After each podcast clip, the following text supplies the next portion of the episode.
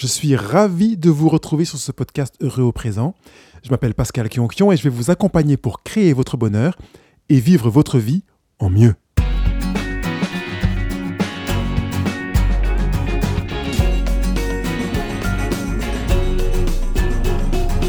Je viens avec une question qui fait suite au sujet de la semaine dernière.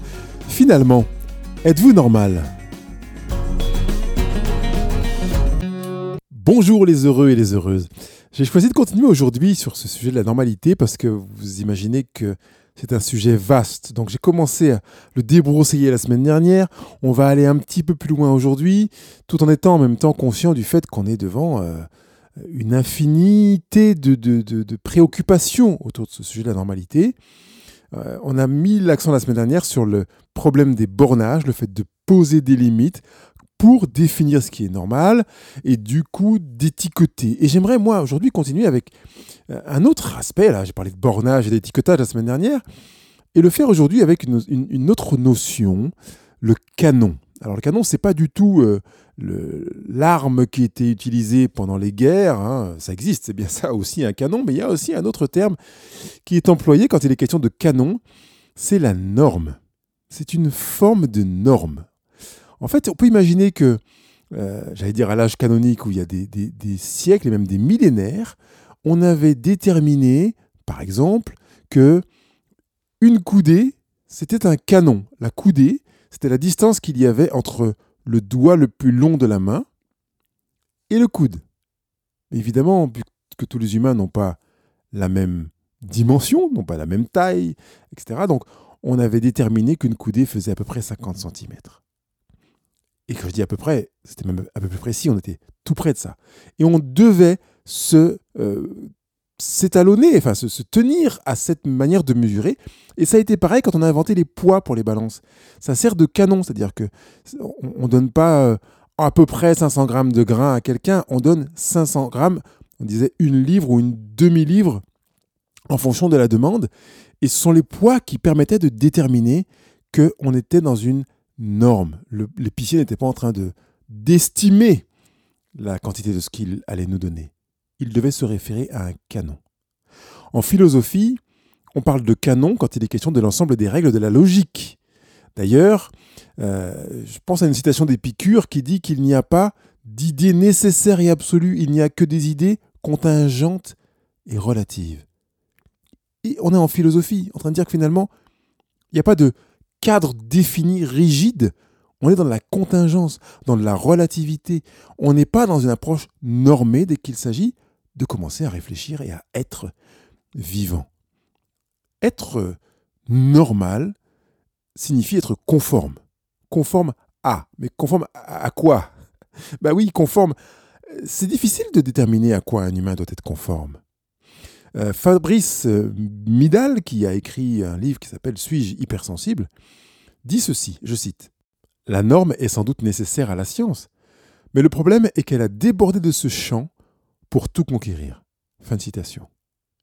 Tenez, une image qui nous permet de comprendre l'importance que nous euh, portons à la norme, c'est l'IMC, l'indice de masse corporelle. C'est une un principe qui a été mis en place par l'Organisation mondiale de la santé, l'OMS, et qui a décidé que c'était le poids que l'on divisait par la taille pour déterminer l'IMC. Et bien entendu, en fonction de notre IMC, on est considéré comme étant normal ou pas normal. C'est quand même bien là euh, la, la, la, règle. Par conséquent, à partir du moment où on pèse moins de 47 kg, pour quelqu'un qui mesure à peu près 1m70, on va considérer qu'il est en situation de famine, et puis de maigreur s'il est entre 47 et 52 kg. Et puis il, a une corpulence normale quand il est entre 52 et 71 kg, et en surpoids dès qu'il dépasse 71 kg pour arriver à 85, obésité modérée quand on est à 85-99, obésité sévère de 99 à 113, et puis plus de 113 kg, là c'est l'obésité morbide. Je n'ai pas vraiment cherché pour voir s'il existait des études qui remettaient en question le calcul de l'IMC, mais je voudrais quand même souligner que je suis surpris que ce soit le même calcul pour les hommes et les femmes. Et on ne fait pas de distinction sur les populations du monde, c'est-à-dire que sur le monde entier, puisqu'il est question de l'Organisation mondiale de la santé, Dans le monde entier, ce même barème et principe de calcul sera appliqué pour évaluer ce qui est normal ou pas normal pour un être humain. Mais je voudrais quand même juste préciser que la motivation de l'Organisation mondiale de la santé, qui a défini l'indice de masse corporelle, avait pour objectif de déterminer des standards, un standard, vous entendez la question de norme, un standard pour évaluer les risques liés au surpoids. C'est comme si quelque part on n'en avait rien à faire de la santé, on ne se demande pas si vous êtes en santé, on veut juste savoir si vous êtes en surpoids. Vous entendez le caractère politique qui était présent dans cette démarche L'Organisation mondiale de la santé visait le surpoids, pas la santé. Et par conséquent, si vous êtes en surpoids et en pleine santé, ça veut dire que vous êtes dans la fourchette euh, qui pourrait correspondre à plus de 71 kilos alors que vous mesurez 1m68 par exemple, vous êtes en surpoids. Mais en surpoids pour qui? Pour l'OMS ou pour votre organisme? C'est là que commence à se poser le problème, c'est que vous pouvez être à 71, 72, 75 kilos, être en pleine forme, n'avoir aucun signe pathologique, parce que vous avez une constitution qui fait que je passe sur les détails, et pour l'OMS, vous serez en surpoids. Par conséquent, vous ne serez pas normal. Pour conserver cette manière de fréquenter la norme et de vouloir l'appliquer à l'humain, je resterai sur la notion de, poids, rapport poids-taille. Il y a deux formules qui existent, euh, euh, qui dominent le calcul du rapport poids-taille et qui font que on pourrait dire que l'intention est de dire que le poids idéal est, parce qu'il existe même des formules pour calculer le poids idéal. Il y a la formule de Lorentz et la formule de devine ou divine en fonction de la manière dont on le prononce. Si on dit divine à l'anglaise, ça fait comme s'il était devin, ou divin plutôt. La formule de Lorentz a été créée par Frédéric Lorentz, qui est membre du département d'hygiène du sport de l'Institut de Hambourg, et ça date de 1929. Et il s'inspire d'une formule qui existait déjà, qui est celle de Broca, et lui est venu apporter un petit plus, ajoutant des paramètres, notamment la taille et le sexe de la personne qui va être pris en considération dans le calcul.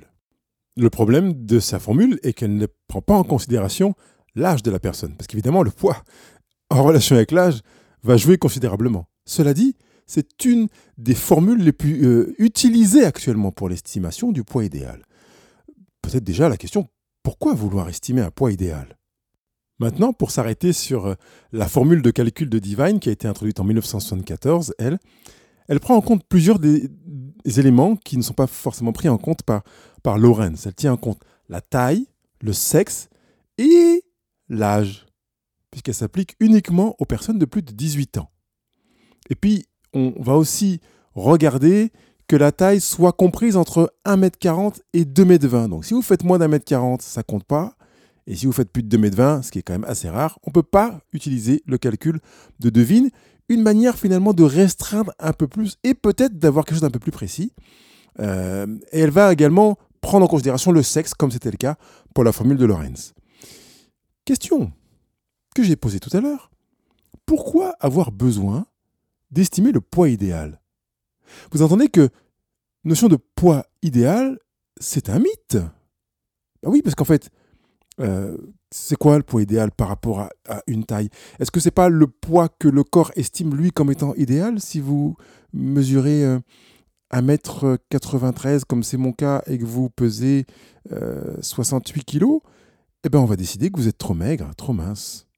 Bon, ça tombe bien, je ne fais pas 68 kg, mais ça n'empêche. Je suis de ceux qui, dans les courbes de croissance du livret de famille, était systématiquement largement au-dessus de la moyenne. Donc depuis tout petit, je suis habitué à être anormal, à être au-dessus de la moyenne. Et c'est valable pour, pour, une de mes filles notamment, qui est largement au-dessus des courbes en termes de taille et largement en dessous des courbes en termes de poids. Mais je vous assure qu'elle est en pleine forme. Tout comme moi d'ailleurs. Oui, parce qu'avec 1m93, je devrais être normalement, pour être bien aux yeux de l'OMS, entre 69 et 93 kilos. Et ce que l'on ne dit pas dans toute cette histoire, c'est que c'est un moyen idéal de vendre, de vendre du régime, de vendre de la culpabilité, du mal-être.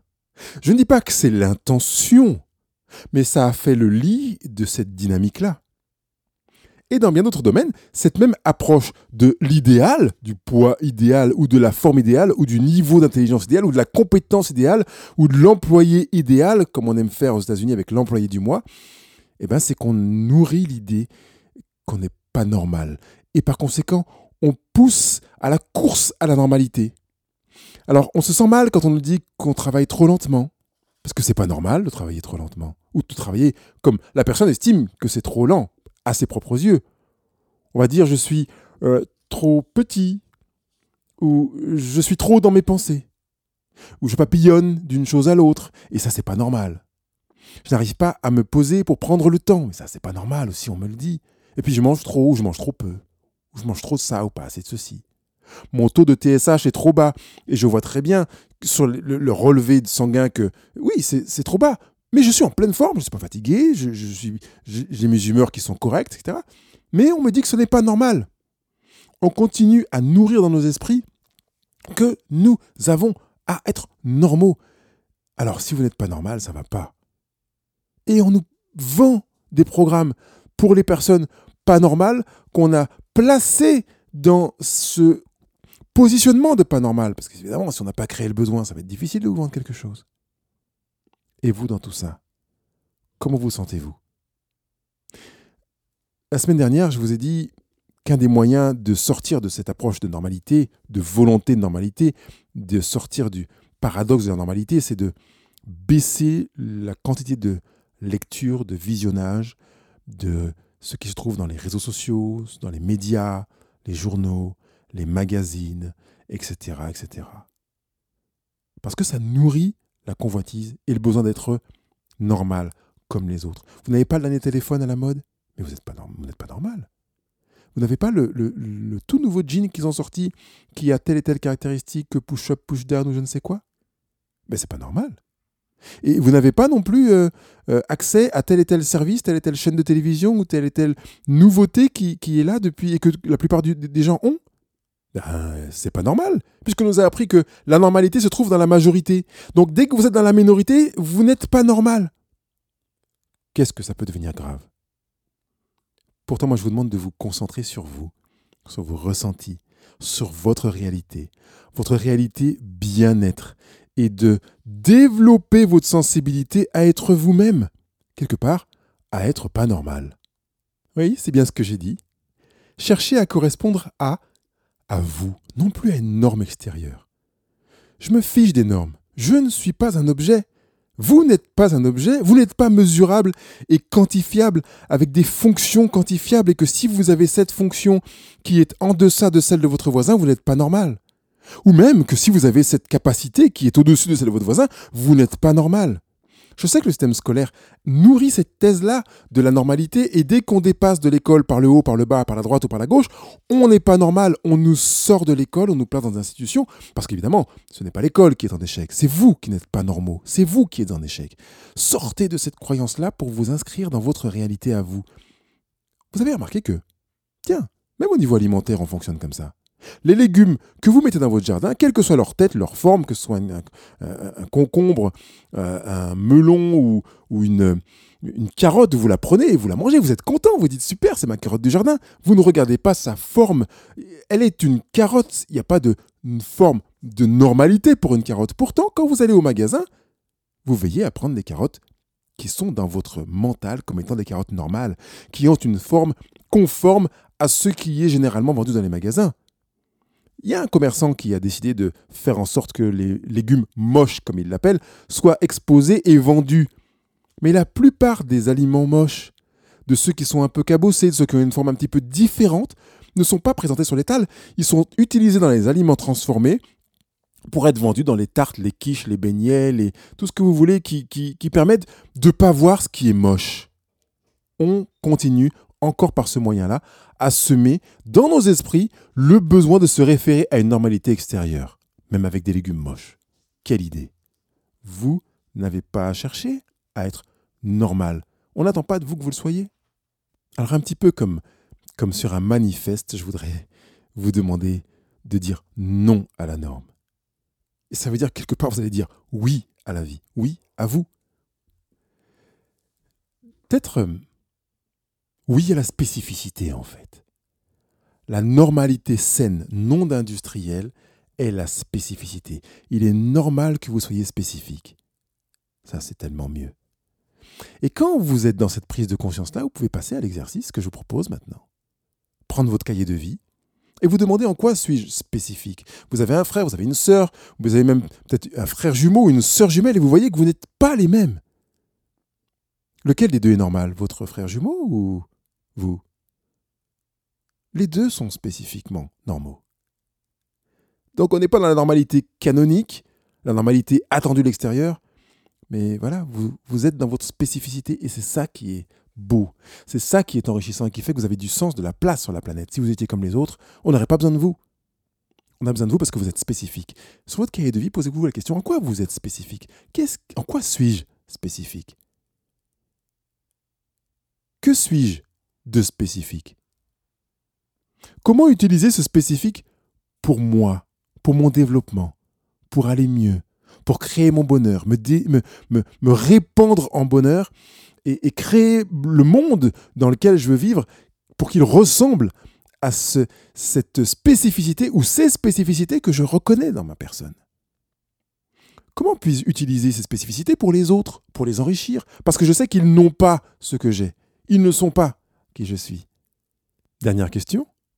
En quoi est-ce un plus d'avoir une spécificité, d'avoir des spécificités?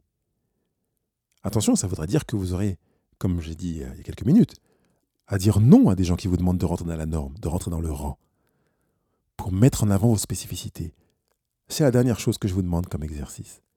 Cherchez à mettre en œuvre vos spécificités, quelque part à les apprécier. Vous pouvez prendre un temps de gratitude quand vous les avez écrites sur votre cahier de vie pour vous dire je reconnais ces spécificités. Vous êtes les bienvenus en moi, de toute façon, vous êtes là. Donc autant que j'en profite plutôt que de vous trouver encombrante. Donc, bienvenue. Et exprimez la gratitude. Je suis reconnaissant d'avoir ces spécificités, d'être moi, dans ces caractéristiques-là. Et de ne pas être en comparaison, parce qu'en fait, je, n'ai pas de raison, je n'ai pas de moyen d'être en comparaison avec quelqu'un d'autre. C'est moi par rapport à moi.